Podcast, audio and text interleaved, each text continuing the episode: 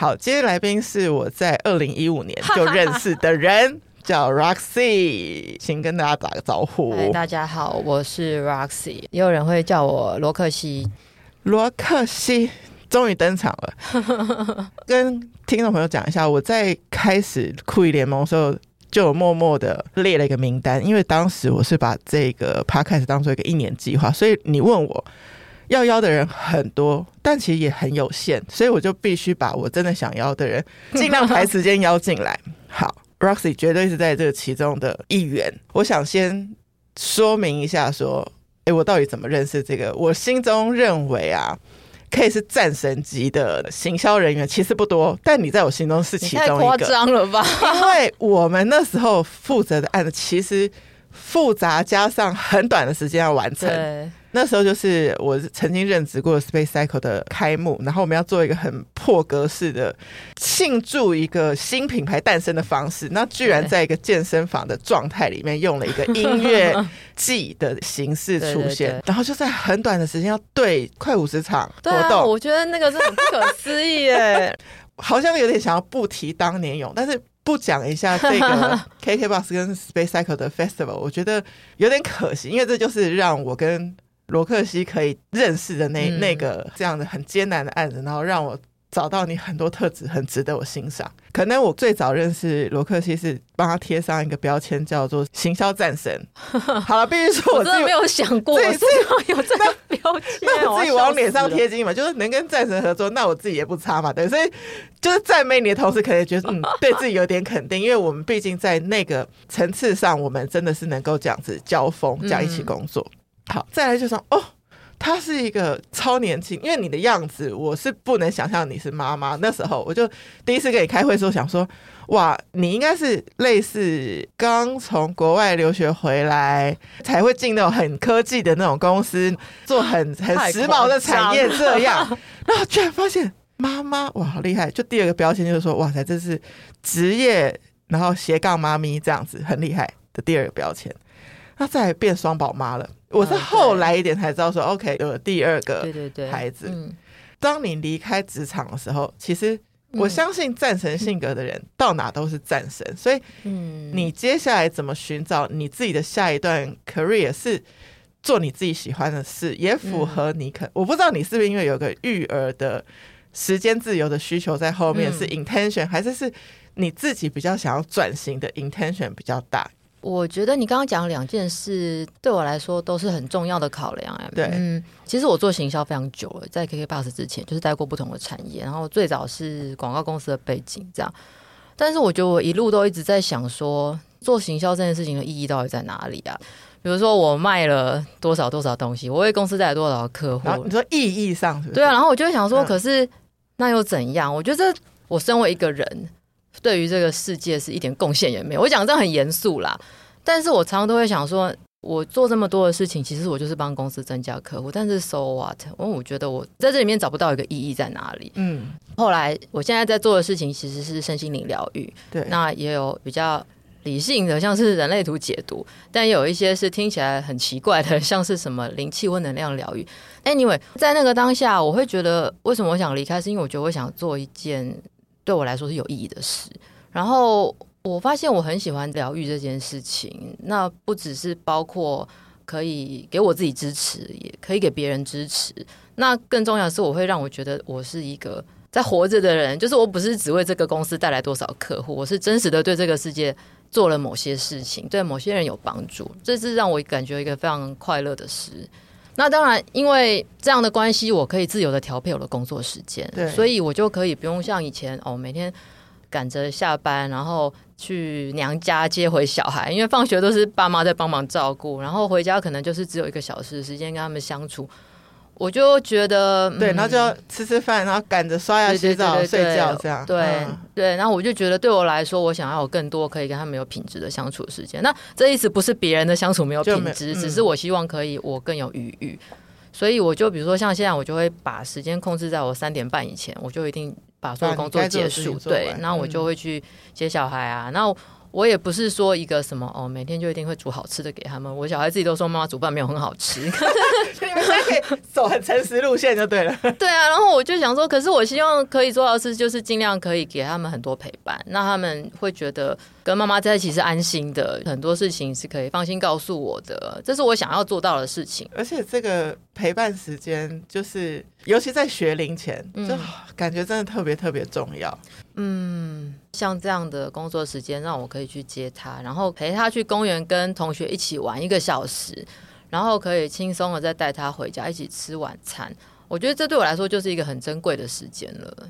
这个在双宝身上也有发生啊，就是他因为爸爸妈妈是正常上班族，嗯、所以去接他们的时候最早就是要六点，那是最早，那已经很困难了，了对、啊，很困难。我就我就一直纳闷说，那请问一下，正常上班族的爸妈到底要怎么接一个幼稚园下课的小孩？然后后来我自己去亲身帮他们接。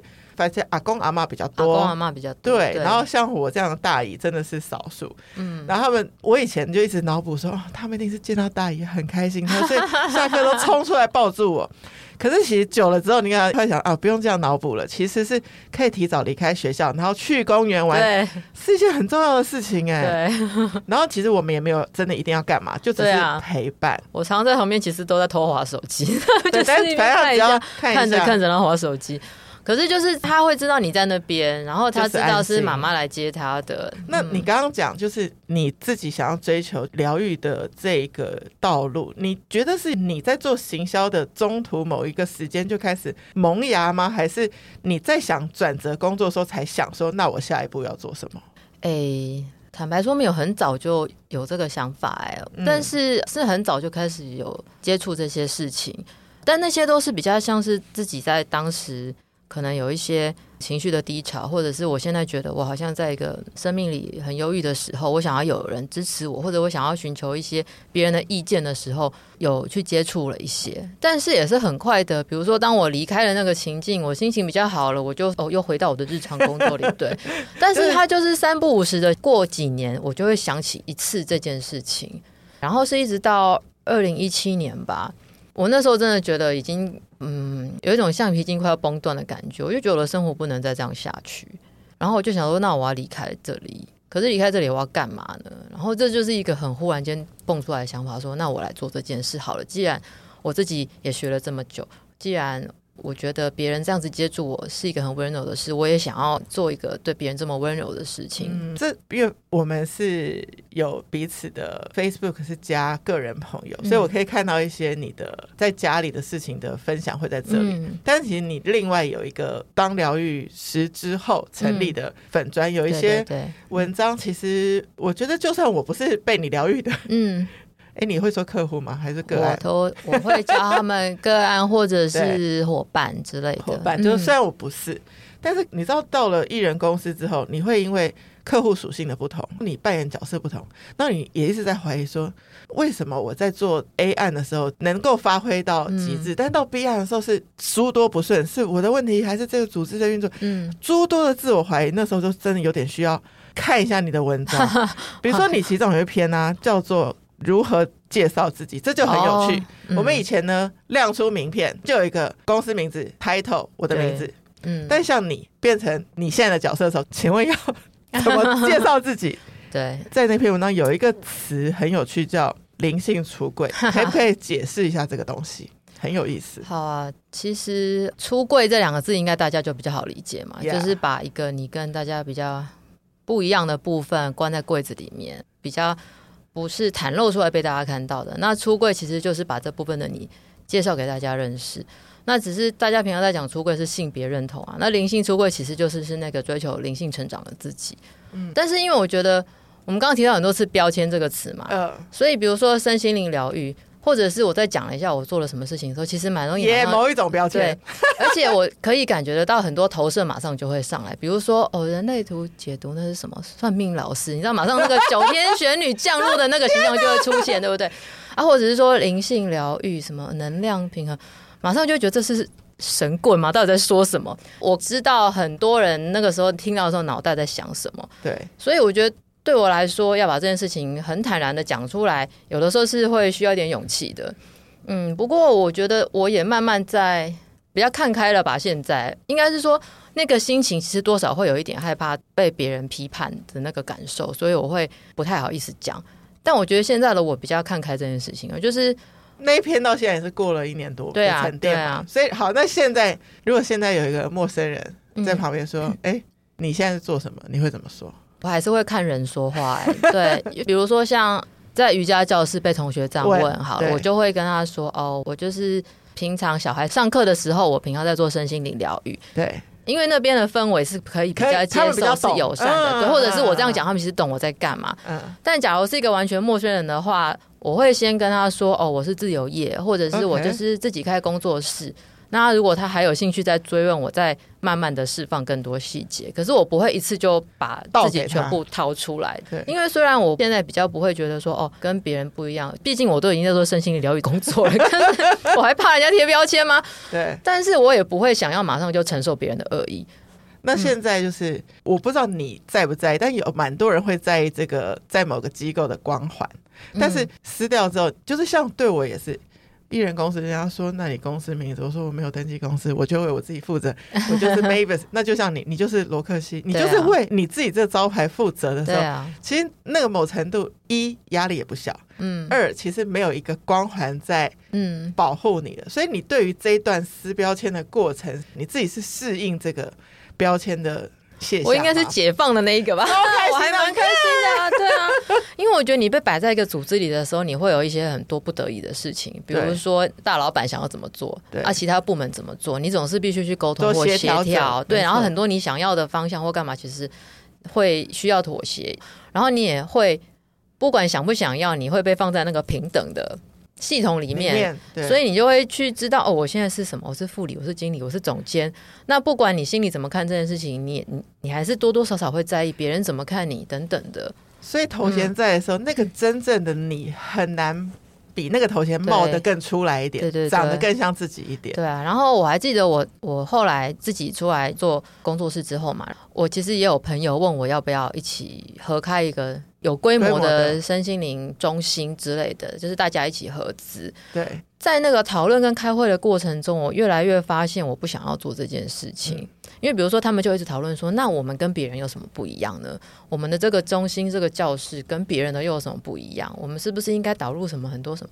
然后我就觉得我在听的事情都好抗拒。我觉得那些就不是我想做的事情、啊。架系统了，对啊，对，对啊。然后我就想说，那到底跟别人怎么不一样？我心里就有一个声音冒出来。就是我自己啊，是，就是我啊，我就是我，我干嘛要跟别人不一样？我希望来找我的人就是是可以理解我的，我们是频率相合的，我不需要去证明自己跟别人有多么不一样，或者是更好的地方，所以。这个过程你自己是开心的解放，那你有身边的家人朋友有给你压力说，哎，还是在大机构上班比较安稳之类，家长辈之类 会吗？会啊，爸妈吧，爸妈多少都会。而且我四十几岁了嘛，所以我爸妈是七十几岁的那一代，那对他们来说，就是在一个不是经济很富裕的状况下长大的，所以对他们来说，可以安身立命，好好吃饱啊，好好赚钱把小孩养大，是非常非常重要的事情。对，那他们就会很担忧啊。比如说你，你你做这个，你是有固定的那个薪水，有赚赚得到钱吗？Uh huh. 对啊，还有两个小孩要养啊，等等什么。对，可是因为我就是从小就是一个不太受教的小孩，我没有要跟他们商量的意思。而且我都已经四十几岁啦，对，对啊，为自己负责了。对啊，我就会跟他们说，我都是四十岁的人了，你你们要相信我，我不会。做一些没有考量过的事情，我当然知道我有小孩要养，我不会做一些没有办法活下去的事啊。讲到这个小孩，其实生了小孩之后，有一个标签就永远会跟着你，嗯，就是妈妈这个标签。你也有写过一篇关于，就其实我没有看过这个电影，因为因为我就是我有一个很奇怪的老公，他觉得不用去电影院看电影。因为他把家里弄得很舒服，哦、所以我们家是那个短焦投影放很大那种。嗯、他就觉得又有 Netflix 又有 Disney Plus，反正什么都有，但是不用去电影院啊。所以我到现在还没有看过那个《妈的多重宇宙》。你有写一个观后感，嗯，有一段话就特别动人，就是多么感谢孩子成为我和自己和解的起点。如果这些年我有，哎，这可以念出来吧？可以啊，任何的成长，啊嗯、那都是从妈妈这个身份开始的。可以讲讲你自己育儿当中遇到的事情，跟为什么会特别说孩子是你和自己和解的起点，就等于是妈妈的角色带给你很多自我的新发现。嗯，首先我要跟你说，《妈的多重宇宙》真的很推荐你去看。我觉得老公，我要去看，你可以自己去看，偷偷的去看。对，好，我就为什么会看那部电影有那么多的感动或感慨？因为那部电影其实在讲的就是一个呃，他被妈妈的日常生活琐事所困住了，所以比如说他就一直、哦、一直忙着家里的工作。啊，要报税啊，要干嘛？然后爸爸要来访啊，要照顾外公啊，什么什么。然后小孩又是一个很叛逆的，然后先生又是一个在他眼中是一个过于软弱的人，所以他在这一切对生活的琐碎所打磨之下，他就渐渐忘记了很多事情，比如说他当初跟他先生之间的爱情，或者是说他对孩子的爱，其实。呃，某种程度变成对他的控制或者是压抑吧。Oh my god！对，然后那个故事就是他在这个故事里面用一个很脑洞大开的方式，发现他可以跳跃到很多个不同的宇宙里面。对，这个每个宇宙的他都不一样，有不同的能力。最后经历了这一切之后，他发现爱才是很真实的事情。他也在这当中找到了他跟他女儿打开心结的一个方式，然后。那当他整个人都松开了之后，他就回过头来发现，其实他身处的这个宇宙，并不是他以为的那么糟糕。所以这一切从他自己松开了之后，这一切全部都松开了。然后我非常感动的原因，我觉得这个真是太像我自己本人的经验，因为我也曾经是那个感觉很痛苦，感觉什么事情怎么都做不顺的妈妈，To do list 做不完啊。对啊，嗯，而且因为呢，我自己跟我妈妈。其实从小到大的关系都不是非常亲密的，因为我妈妈比较现在现在好很多了，哦，对，现在好很多了。以前是没有那么亲密的，我觉得她对我有很多期待啦，所以我就是一个要达到她很多要求的长女。所以这样的我就变成妈妈之后，很希望我是可以那个不是不是那样的妈妈。对，我觉得我们这一代的妈妈很多都是这样，心里想的都是我不要跟我妈妈一样。对，我其实生了老大之后，我就变成全职妈妈了一段时间，嗯，嗯，然后大概一两年吧，我又回职场工作。过了一年之后，我又回来继续带孩子。Okay, okay, 对，okay. 所以有点在这中间跳来跳去。嗯、对，可是我心里一直会很想要。给他们更多。那我想象中的这个生活应该是我充满爱的，可是实际上在带他们的那个生活却不是我想象中的样子。会有没耐心的时候吗？超级多啊！然后比如说你刚刚讲到行销战神，其实我想讲的事情就是。因为我觉得我本来的个性吧，我觉得我是一个非常紧绷的人，uh -huh. 所以我很多事情我都会觉得要抓得很紧，对，每件事情细节都不可以放过，都规划好。对，我要有规划，嗯、规划了我就要照着计划走，嗯，没有什么犯错，犯错了就是立刻修正，不要犯错最好。专、嗯、案管理的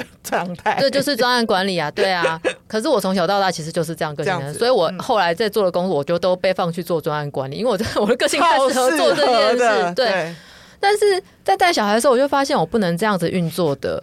他不会照着你的 SOP 的。对啊，然后一开始我这件事情真的让我非常的挫折，对，而且非常的痛苦。就是为什么这一切都不 work？然后到底是哪里有错？是我有错还是他有错？你为什么就是不能在几点去吃饭，几点就去睡觉呢？我会不停的一直想，我现在碗还没有洗，我家里很乱很脏，我衣服还没有洗，就是你马上脑袋都在想下一件事情要做什么。哎、欸，所以我们觉得完美的行销战神 PM，说不定他放去妈妈的角色的时候，是会先碰见很多的冲突的，因为不可控的事情，对啊，过多，我就变成一个虎妈那样子啊，真的、啊、就是那样子哦。所以你又有点远离你自己的期待，你希望你是一个充满爱的妈妈，结果真正执行下来又没有办法。对，但他们还孩子还是很爱我的，所以我就会发现。我有时候很失控的对他们大吼大叫骂他，甚至我印象真的太深刻，那是让我那时候很崩溃的，就是我真的失手打了他一下。嗯，但他并没有怪我，对，他反而就是把我骂他的那句话记下来，他觉得是他惹我生气，嗯，所以他深刻的记住。对，所以后来就发现他自己会复述我骂他的那句话。哦，对，意思就是他以后他绝对不要再那样了。对，然后我那时候就觉得好伤心哦，就是我怎么会变成这样的妈妈？就是我不是想要变成这样的人啊。我就开始在想，这一切到底是哪里有问题？真的是他们很不听话、很不受控吗？还是根本就是我的控制欲望太强？所以就永远都是在一个平衡的问题。也许有一个很松的妈妈，是反过来，你知道我遇过，就是是小孩回来管妈妈说：“妈，你忘了这个。”就这种，有啊，对啊。但你觉得你有因为跟两个女儿的相处，嗯，有调和你自己？我觉得从他们身上，我回过头来看见自己啦。就是第一个，就是说，哦，原来我是这样的人，我从来没有想过，原来我其实是一个很强势又掌控欲望很强的人。对，我没有想过我是这个特质的，欸，我只有觉得，哦，我应该就是一个做事很敢冲的吧，或者是工作全力以赴啊。是，是。可是我没有想过那些听起来很负面的，听起来放到你身上来。那。但是其实他有真的很负面吗？我后来不这么想了啦。我后来觉得任何一件事情其实就是一体两面。当然你可以是一个很会控制的人，只是看你控制在什么地方，或者是说你是不是用这个标准来逼自己。我后来发现我会那么痛苦，其实因为我用那个标准来逼自己。所以后来会变成这样，松又紧，松又紧都要嘛，因为也不可能真的就不管，对，吧？嗯，但我尽量希望我可以放到很松。松那个的松不是说嗯什么都不管。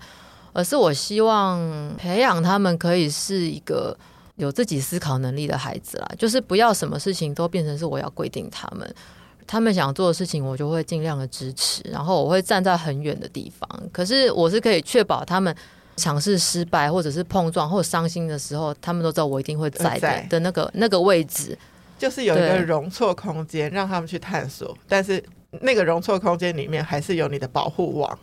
对啊，然后比如说像我就回来开始看，哦，原来其实我是这样的人，我从来没有发现过我是这样的人，他就变成慢慢我去开始认识自己的第一步，原来我是这样的，那这样好吗？这样不好吗？那我如果可以，其实很毫无保留的去爱我的孩子，那我为什么不能这样子去接受每个面向的我？因为我的老大他是个性非常固执的小孩。他就是那种，他想要怎样，你没办法改变他。他不会当场跟你硬碰硬，可是他就是要照他的方式做，做或者是说他其实是比较呃敏感的。他不是一个很外向的孩子，他到外面很需要一个慢慢去观察。对，嗯，那这样子不好嘛？其实没有不好啊。好对啊，那你说他很固执，很固执的意思表示他很有自己的想法。对对，所以他没有不好。这对我来说都是一个他们很好的特质。那我既然可以这样看待他们，这些别人有可能会说是不好的特质，我为什么不能这样看待我自己？自己对啊，所以我觉得那个对我来说是一个第一个起点啦，就是你讲到说跟自己和解，那是一个第一步，很大的一步。对啊，你是如此要求你自己的一个人。对，对啊，所以我就觉得那个是我慢慢的开始有松开的感觉。然后再来，后来就是我的老二啊，我的老二哦，就是他们两个个性真的差非常多。老二呢，他让我最烦恼跟头痛的事情，其实就是他是一个很容易情绪崩溃的孩子，很大名大放，他是可以瞬间就在地上尖叫啊、哭闹、踢脚什么的。那是多小？很小就会，就会对，OK，所以你就发现哦，你要处理他有这个情绪的面向，嗯，对。然后这件事情是我非常不擅长的，因为我本人是一个比较冷静的人。呃，我一直以来被教养的方式都是先解决问题再说，没有什么好哭。我很印象很深刻，就是我常常小时候哭或闹的时候，我妈会骂我，嗯或者她说我很凶，就是你你这么坏的孩子这么凶，以后谁会喜欢你？嗯之类的。所以我很快就学会了说哦，控制，对，先解决问题再说，对对，对啊。然后所以面对这样的孩子，我其实有点烦恼，我因为我不知道该怎么办，这是我很不熟悉的地方。然后老大跟我的个性比较接近。稍微比较冷静，他很硬，他很硬，所以我反而会知道说他这个孩子很硬，我要怎么开导他。然后老二就让我想了很多，但后来我也跟非常多有幼教背景的老师讨论过，或者是说其他的疗愈师啊等等，从不同的角度来看这件事情。嗯，他们就告诉我，你就看待他如同看待你自己，就是你不用想着你要怎么处理他，因为他一哭的时候，我就会想说我现在要怎么办。因为我的 mindset 就是就是问题来了，我就是要处理。对，对，他说你们不用，你不用想你要怎么处理它，没有什么要处理的。其实你就想想看，如果那个是小时候的你，你想被怎么对待呢？嗯、然后我第一个反应就是，我想要妈妈抱我，因为我太习惯情绪来了，我就先收起来。对，所以我觉得老二给我的学习，或许他就是来教我这件事情的啦，就是情绪不是一个需要被收起来的东西，可以正当的释放一下。对，你不用控制他，但是你可能需要怎么跟他相处这样子。所以后来我就会变成是他很生气、很哭闹的时候，我会先陪他，让他哭完，然后他真的平静，对，等他自然的平静，而不是说要求他平静，对不对？对啊，等他的那个情绪全部走完了，我们再来说道理，再来说接下来怎么做。对，就是没有什么是立刻就要处理。我还记得我以前，因为我老大他这边大哭，然后我还跟他说：“那、啊、你不要再哭了，哭有什么用？你你有时间哭，还不如解决问题。”然后他那时候也很小、欸，哎，对他那时候还很小，可能四五岁吧，五岁、欸、应该是五六岁，他就很大叫跟我说：“哭很有用，哭超有用的，我就是要先哭。哦”我就想说，对耶，他说的其实才对，他，他发自内心的说出真话。对啊，他说的其实才对，没有错，哭很有用，应该要先哭，对，然后他才可以面对下一个。对啊，嗯哼，然后我觉得他们的面相又让我从和解开始去看见以前我小时候曾经被压抑过的那个面相，我怎么慢慢去释放它。但是以前的我不会发现，因为我就觉得。你用认知去认为说不可以，而且我就是这样被教大的嘛。但他们两个来教了我，情绪其实是不需要也不应该被压抑的。反而你让它流动了，你很多其他的东西，创意也好，感觉也好，他们才是可以源源不绝的涌出来的东西。像我们老二，他是一个如此情绪激动的孩子，对，可是他其实是一个非常。我觉得他在艺术创作还蛮有天分的，对，对。然后，然后他的风格是比较奔放跟狂野的那一种。他的图画或者是他去做陶艺的东西，不会在一个框架里。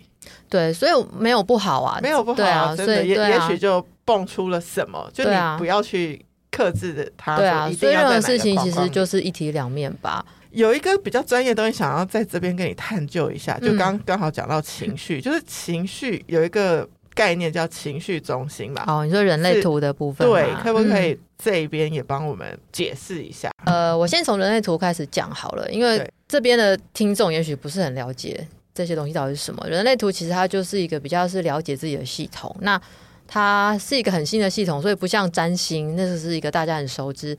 那它是由脉轮，有上瑜伽的人可能比较知道是什么脉轮，跟占星，还有卡巴拉系统。哎、欸，那听起来它也是一个很整合的，对啊，超适合你的头脑去理解。它就是一个从这些东西融合出来的东西啊。那它最主要的概念其实就是在。告诉你的原厂设计，我们有个 term 叫做你的人生使用说明书。它告诉你，你天生的设计是什么样子的。你有一些天生就擅长跟不擅长的部分，你有一些会固定运作的地方是这样，你有一些容易被别人影响的地方是那样。那你都明白这些东西之后呢，他希望你知道真正的自己是什么。最重要、最重要一件事情，其实是在教你如何做决定，就是你怎么样回到你自己的心去做决定。那他就会有他一个系统，不一样的类别的人怎么去做决定。但他你如果有在关注人类图的话，你就会发现好像在念经一样，一直讲同一句话，叫做“回到内在权威与策略”。OK，对，那这是在他们的系统里面，在教你怎么样回到自己去聆听自己的心的一个方式。所以每一个人是会非常的不一样。我如果去认识了我自己那个，嗯、我就会不用听别人的太多意见版本，更回到自己合适的决定模式，是这样吗？你会不会听别人的意见？我没有帮你。看到，对，但是我会告诉你，就是说，就你自己的这个设计，你有可能会遇到什么状况，让你会一直去考量别人怎么看你，看你，你，你怎么去影响你，不回到自己，但如何你可以回到自己，像这样子。有些人越了解这些东西啊，越钻牛角尖，或是把这些当做自己面对人生课题的借口。嗯，但如果我要用很正向的态度去解读自己的人类图的话，嗯嗯、我应该是一个什么样子的心态？哎、欸，我知道你在说什么，因为啊，其实这跟我们一开始讲的标签就很相关。嗯、不过我觉得每个人可能都会走过这些阶段吧。其实像你先讲星座好了，星座是一个大家非常熟悉的工具嘛，你就常常会看到大家就会讲说，哎呀，他就是处女座啊，就是很龟毛的人。所以、嗯、这种东西，其实在任何时候都会看到有人这么做。那人类图也是啊，我觉得对我来说，哈。嗯，因为我是在非常久以前，应该十年前吧，我就接触到人类图，然后我那是第一次被解读，欸、对对对。然后我觉得那时候我的第一个反应是，我觉得如释重负，就是我一直以来我哪里觉得很奇怪的地方，哦，原来其实不奇怪，我天生本来就该是这样的。然后。我一直觉得我这样子的我很不好，其实也没有不好，它就只是我的一个特质。对，对，然后我第一件事情是如释重负。哦，原来我在那个环境里那么痛苦，不是因为我的问题，只是因为哦某种原因等等。然后不适合被塞进那边。对对。然后这是第一个阶段，也是很多人解读完的的第一个对。然后接下来就是我就开始想要了解更多，所以就是去找很多资料啊，或者是后来就去上课啊等等。然后接下来就会开始像你讲的，就说哎，我就是这样子哦。比如说像你刚刚讲情绪中心好了，对，嗯，我们刚刚没有讲到情绪中心嘛，对不对？我在这里先岔题一下，诶，应该说回到正题一下，讲一下情绪中心到底是什么. 因为人类图里面有一些能量中心。然后它其实每个能量中心就像脉轮一样，它管的是不同的能量。所以比如说有呃，像我们在主持 Podcast 就是喉轮很发达，没有错，对 喉轮。那在人类图就叫它喉咙中心，所以它一样啊。Okay, okay. 这个喉咙中心管的就是跟沟通啊，或者是表达、显化这样子的能量很有关。那情绪中心当然就是管理情绪相关嘛。在人类图的范畴里面，只要这个中心是有颜色的，就是你们去跑图看出来它有被着色，它就代表你这个能量的运作方式是固定的。比如说，像我有看过 Mavis 的图，他就是情绪中心有颜色的人。Oh, yeah, 那意思就是说，你的情绪流动其实是固定的，uh -huh. 你不太会被别人莫名的影响你的情绪。Uh -huh. 那你们可能每天早上起床啊。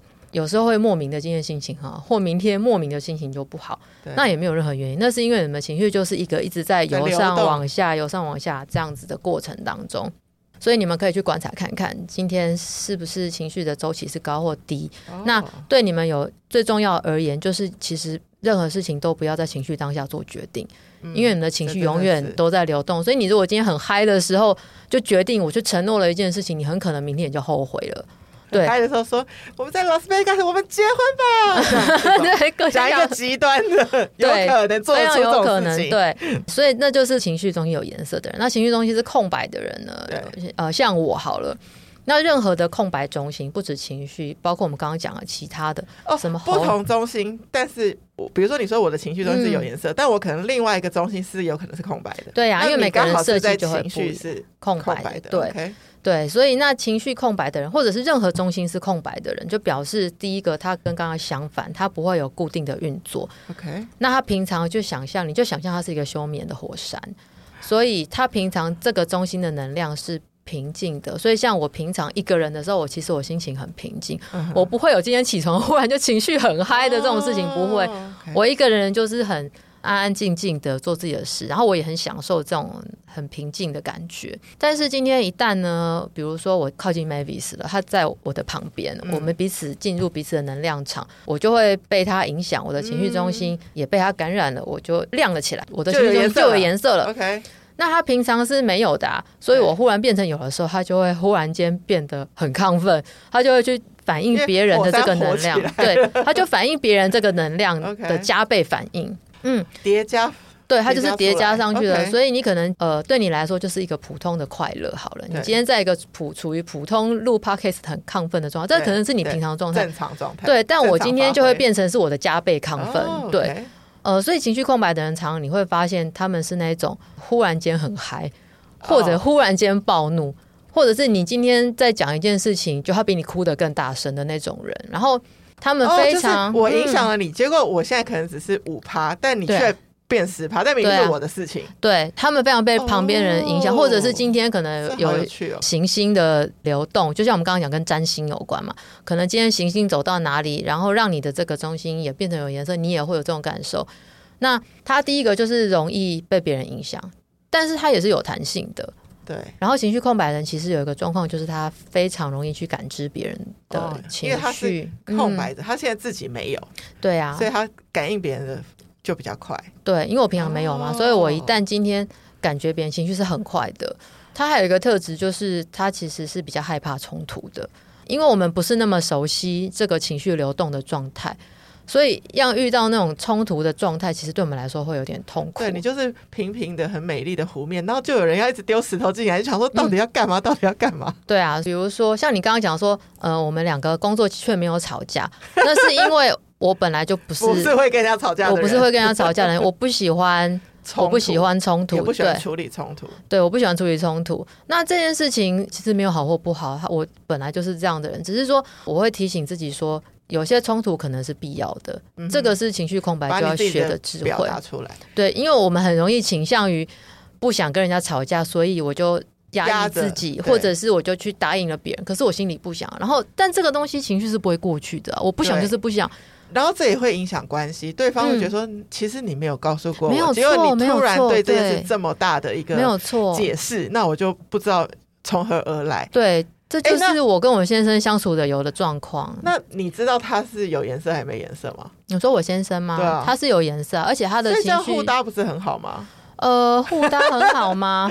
但是因为这就是我不熟悉的特质，嗯、对。然后因为我、嗯、每个人其实都是会用自己的角度在看待别人嘛，所以比如说，呃，我觉得学人类图对我最好最大的帮助，其实就是我明白了，这世界上可能不止一千一百万种人，每个人都不一样。就是我不会再用自己的角度去觉得你为什么是那样，你的视角不会单一。对对啊，比如说我就会知道。他现在就是心情不好，他就是不想讲话，那我也不会去烦他，因为他可能今天起床他就是心情不好，他也没有来由。那、哦、有些人在这种关系也会觉得说，我又怎么了吗？他为什么心情不好？然后就纠结。可是你就觉得不纠结，因为我也曾我也会这样，因为他其实一进门我就会知道他现在心情不好，真的感应太快了，真的，而且又彼此又很熟悉，所以他其实一个小动作我就知道他现在心情不好。对，那以前的我就会开始想说，是我讲错什么话，我做错什么事，我就会开始想要讨好别人。想要大家的气氛很好，这个是情绪空白的人很容易有的状况。现在的我就会察觉到我有这个不自觉的倾向。他心情不好，对他来说，他其实只是想要一个人静一静，他就可以过去。我就不会一直在那边说：“嗯，你要不要怎样啊？你还好吗？什么的。”我就不会做这些看似很贴心，其实是干扰的事。对，因为有些时候自己以为的爱的表达，可是刚好不是做在对方的需要上，那反而就是。无用的表达，对啊，对啊。但是会不会变成说，如果现在有人真是卡在关系上，不管他卡的是男女关系、夫妻关系或者亲子关系，嗯、他如果用人类图来检视自己，他可以得到一些解答？呃，我觉得是可以的。不过我觉得这个要回到你刚刚讲的，就是说会不会有的人把这些东西变成合理化？我觉得确实有，有时候会这样。比如说情绪空白人，容易其实就容易受人家影响嘛，这是天生就有的事情。或者是说容易逃避冲突，但是就像我刚刚讲的，这个其实是我要学习去穿越的课题。对，那我不能就是说，哎，我天生就是情绪空白啊，所以呢，你们就是不能对我怎样怎样。或者是说，情绪有定义的人，其实也要学一件事情，就是不能随便把情绪脱口而出，或者往别人的身上丢。因为情绪有定义的人很容易。情绪一来就是要讲，或就是要做怎样，但你可以有自己的方法去面对它。比如说，你是有的人可能是适合运动，有的人也许透过音乐等等。但是你不能说我就是情绪有定义啊，我情绪一来我就是要发泄，自己把情绪做正当的宣泄跟抒发，但是那个方法不一定枪口要对着。别人像我觉得很明显，我我真的本来都跟我的制作人说，我要开一个小单元，就是因为我跟先生是闪婚夫妻，所以在情侣阶段的时候，一定很多很甜蜜的约会。嗯、但是到了家里，就是很明显，就是说，那你这东西为什么要丢这，或是为什么你出门总是在找嗯找钥匙什么，就你就会用责怪的方式去对对方。所以我一直在探讨说。就像你刚刚说，你面对到了小孩之后，你就发现说你不是这样的妈妈。嗯，那我面对到我这个境况的时候，我会说，其实我不是想要当这样的太太，嗯、所以我就会检视我自己。嗯、所以我刚刚听到情绪中心的时候，我我一直在想说，哎，好像我们总是在某些状态之下，彼此会叠加那个情绪。嗯，所以假设我真的先去看懂了人类图，看懂了自己之后，我如果不要把这个东西当做是一个借口的话，其实我可以回到本心去看，如果。我知道是这样，嗯、但是我想要这个关系是善的，嗯，所以我可以有觉知的怎么做？对啊，其实重点是有觉知。说实话，说实话，虽然我自己都是人类图解读啊，但是啊，我觉得如果你没有兴趣了解，或者是觉得它很难或怎样，其实我觉得都无所谓，无所谓。嗯，但是我觉得那个重点就是你是带着意识去做每件事情的，对，因为第一个就是你，你先去想为什么我要做这件事情。我做这件事情一定有一个背后目的，比如我这边碎念说啊，你为什么东西乱丢？我也会这样念我先生。对，但其实每一家的那个一定有的啦。对，你说你为什么袜子要放地上干嘛？对。但其实我为什么要这样念？我想了一下，其实是因为我希望家里按照我的方式去 organize，所以又是控制的这一段，或者对，我觉得我也是对。然后或者是我觉得。我这家事已经做不完，你为什么要再增加我的 loading？对，变我还在去清理，那这就有两个嘛。第一个就是我我有一定要去捡他的袜子嘛，对，或者是那个袜子就就放在那里是会怎样嘛？对对，然后我就会问我这两个问题，想过之后，我可能就不会用这样的方式跟他说话。对，我有想过说，其实我很在乎那个一整天忙完之后，夫妻一进门的第一个见面，其实是要用善意的表达。嗯，但我们就常常反着来。他进来的时候就觉得说，他忙完工作又去帮我们家补水，嗯、拿大包小包。他说：“你为什么不来门口接一下？”嗯，他可能是给我这句。那我可能我换我回家，我就看到有些东西没有收，说我吃完东西怎么还不收？嗯、然后想说：“天哪，我们这样的一个开始，今天晚上是要怎么相处下去？一定是不开心的嘛。”对。可是我发现对方其实需要的东西。超级的简单，像先生可能是会在呃要整理音响的时候，会把客厅先有很多工具嘛，就但他还没完成，所以他就还是会先放在那。那可能我念这件事情，但我可能却没有看到。比如说，他把我们煮完的火锅所有的锅子全部都洗完，就那在厨房，我还没去看到，就先看到我不高兴的这一段，然后我就没有去谢谢或赞美他，应该要谢谢他那一段。那他也会发现说，他对我也是这样，所以就是有一句话说，道歉人并不是代表他比较没有错嘛，这件事情我也是关系对，后来很很对，所以我们就是要把关系放在在前面一点，然后我觉得包括。跟你自己的关系没有错。其实啊，我刚刚想讲一件事情，就是其实你要先回到自己。比如说像刚刚的那个关系里面，我就会先想，我想被这样子对待或说话吗？我不想。嗯，嗯，那我就不要这样子去对别人说话。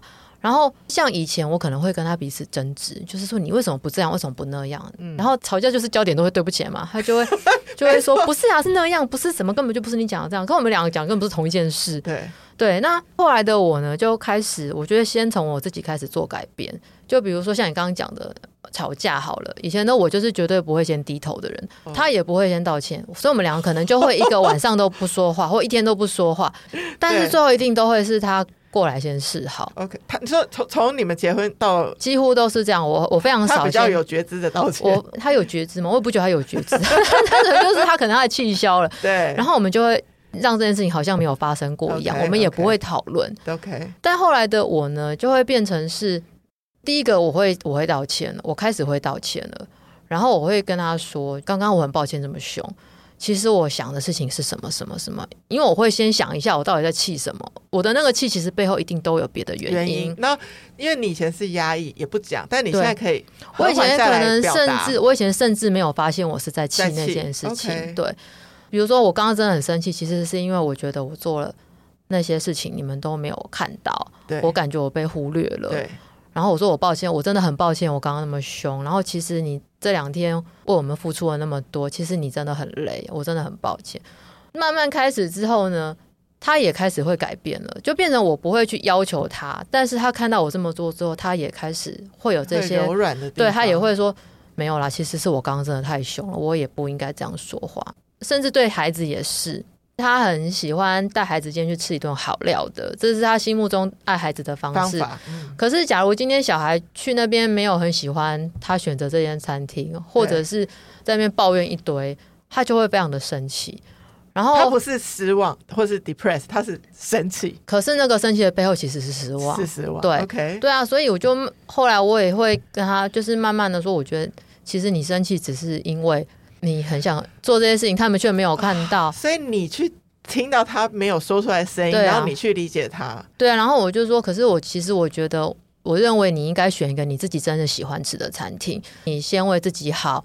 你选一个今天喜欢吃的餐厅，你带他们一起去。他们不喜欢的话，你也不会太生气。但是你如果把他们放在前提去考虑他们的时候，你就会觉得他们还不喜欢。对，你就会觉得你付出的爱没有被肯定，你很生气。哦，类似像这样事情，这分析对啊，那慢慢的，他当下也都不会说什么。可是这样的事情现在真的很少发生了。然后或者是说小孩子生气的时候，他也不会当下就立刻骂，他会先观察，他就会说。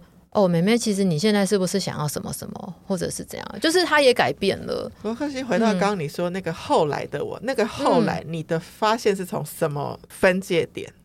哎、嗯，什么分？我觉得他们有一个分界点呢，他就是渐进的、慢慢的、慢慢的。因为你先了解孩子，回来了解自己，然后我也会回去看见我的妈妈。就是我刚刚提到好几次嘛，我就是被这样教养长大的，要勇敢，要坚强。那我就开始也会去想，那我妈妈为什么会这样对待我？她其实有她的苦，在她的年代，她是背负着什么样的期望跟辛苦长大的。然后我觉得那，也让我跟她的关心亲近非常多。以前我常常都会觉得我没有感受到他对我的爱，就是我就觉得他爱你的方式是这些，只是那个可能不是那时候的我需要的，但他没有不爱我。所以上礼拜我才全家一起去家族旅游，包括我爸妈，然后带我小孩。然后你们是三姐妹嘛？我们三姐妹，因为我小妹要去英国找她先生，所以可能很久她可能都不会再回来。OK OK，所以就觉得啊，大家一起去。其实我那时候很感动，因为我觉得以前的我是不太有可能做到这件事情的。改变了很多，嗯，对。然后我觉得这一切真的就是从我生了小孩开始。然后其实你会眼看着你的父母跟你的小孩的那个相处，你心里会觉得很踏实。会啊，所以我我看那个妈的多重宇宙到最后，我很感动，是因为我看到他也变成了一个。很放松的人，那这影响了他跟他爸爸的关系，以及他跟他先生跟他小孩关系。我就觉得好像是看到自己的故事演了一次的那种感受。对，那现在一路这样听下来，觉得说其实你有面对过各种课题啊，我会觉得你会是可以成为各种状态的人的安慰者、疗愈师，很需要的这个经历。因为老实说，我会觉得如果你太顺利。对啊，太难看见别人面对的痛。真的，其实我有想过这件事情哎、欸，嗯、因为我离开前公司的时候都三十九岁了吧，然后我有想过，我为什么没有早点开始做这件事啊？对。但后来我也有想过，在那么早的我，可能理解这件事情是没有办法的。像比如说，人类图很爱讲说，爱自己别无选择。你要是叫三十岁了的我来看这句话，我就会觉得这就是一个心灵鸡汤啊！什么叫爱自己啊？那到底是什么很 bullshit？我现在就会知道，没有爱自己。他没有没有那么容易，以及他跟自私是完全是两回事。因为其实大部分人给对方意见啊，大部分就是来自于自己的经验。对，所以老实说，我也可以看见说，世界上哪些人我会去问他意见。如果有些人他的生命经验值就是真的很少，我也可以测试。我问他，他大概就会回答那一两个答案，可能没有办法层层播出这种呃关系。那老实说，我以前可能没有看到你的这一面，但是今天的这一个小时，我们就真的整理出哇，为什么你可以成为现在的你？你刚刚讲说安慰别人的人，我刚刚其实想了一下，我觉得我好像也不是会安慰别人的人，其实我蛮不擅长安慰别人的，但我蛮常的时候就是听别人说。嗯，我觉得我比较擅长的事情是听你说完之后，去帮你像剥洋葱这样剥开。因为大部分的人，也许来的时候啊，他们会是带着很纠结在一起的心情。那不一定是人类图，我还有做别的，比如说呃花精，花精是很 focus 在情绪的咨询的。那或者是能量的疗愈，很多人来的时候其实是糊在一团的。我能做的事情只是听他讲，然后我就会帮他梳理开来。对，就抓着这个线头跟他说：“哦，那我刚刚听到你说什么？但是其实你有没有发现，你后面有另外一个东西是你没看见的？比如说。”你一直在担心新的工作你会没有办法有预不如预期的发挥，所以你不想转换。但是我好像有看到另外一件事情是，或许是嗯，你对新环境的恐惧等等之类的。我觉得光这个抽丝剥茧就已经是理出一个线头了。嗯、而且其实我不倾向给别人最终答案建议，对不对？对，对，因为我觉得其实每个人都有自己的力量，而且很多人其实早就知道想要做什么或不想做什么，他只是可能。不想去面对，或者是说上面有很多东西是层层盖住的，对，所以我通常都会是把那些东西拨开，让他自己去看到，然后他自己做决定。所以我其实我没有在做塔罗占卜，懂？因为我觉得塔罗占要给最终的一个建议，是不是？嗯、呃，好的老师其实是可以从那个占卜的过程里面让你发现很多自己。Okay 可是因为塔罗占卜的工具很容易给答案，OK，所以很多人会来了就是要问答案，懂？对啊。我最近听一个 podcast，它叫做解忧什么什么，我忘记，就跟类似解忧杂货店的概念。那我想跟马克形象也差不多，但他在里面也说，他觉得贸然的给别人生命的意见是很危险。对呀，因为你没有真的知道他，因为他现在带到你面前的问题，也就是他现在此时此刻在你面前讲的这些，但也有很多是还不知道的地方。但你刚刚 recall 到这件事，我被我爸爸从小带大。我常常想问我爸正确答案，他就反而不给 我。对，他就说：“你知道我那时候操盘你，我国中完其实没有读到很好的高中。嗯”就进了一个那个天主教的女中，然后就那个是一个很压抑的学校气氛。我好难想象你念天主教女中。天主教女中，然后那时候我记得我隔壁，我到现在还记得她名字，虽然我们失联了，是很美的名字，然后很美的女生。她、嗯、就有一节课不见了，嗯，然后她回来的时候，我说你去哪？她就说她去福利社买东西的时候被教官叫去，说她因为裙子太短，然后要在那边罚写，然后她就没有回到这一堂课。这样，我瞬间觉得说天啊，我这个学校我没有办法待三年。然后我别无下策，我就跟我爸。抗争说我要重考，然后就去读音乐学校。这样，我回头我很多事都感谢我父亲。哎哎，让嗯那个年代休学，你知道是很丢脸的事，就是嗯，就没有一个家的小孩会这样不读书在家里。那那个年代真的没有，很挺你哎。对，然后第二个是我爸，你问他任何生命的决定，他就说，如果你选这个啊，就可能这样这样；如果选这个，可能这样。然后都不告诉我说，爸，我到底要选哪一个？他就说，那你要自己想一想。那很好啊！我的天哪，原来我爸才是 那超好的人生哲学大师，真的。因为我家的环境又不是这样，我爸妈就是一直都帮我规划好一条路，但我就是都不要去走那条路，他们就觉得很生气。人有一个本性啊，就越叫你干嘛，你就越不想干嘛了。啊、真的，对，所以反着来，像我现在，如果很希望我先生干嘛，我就讲一个想法。去了吧？我不知道。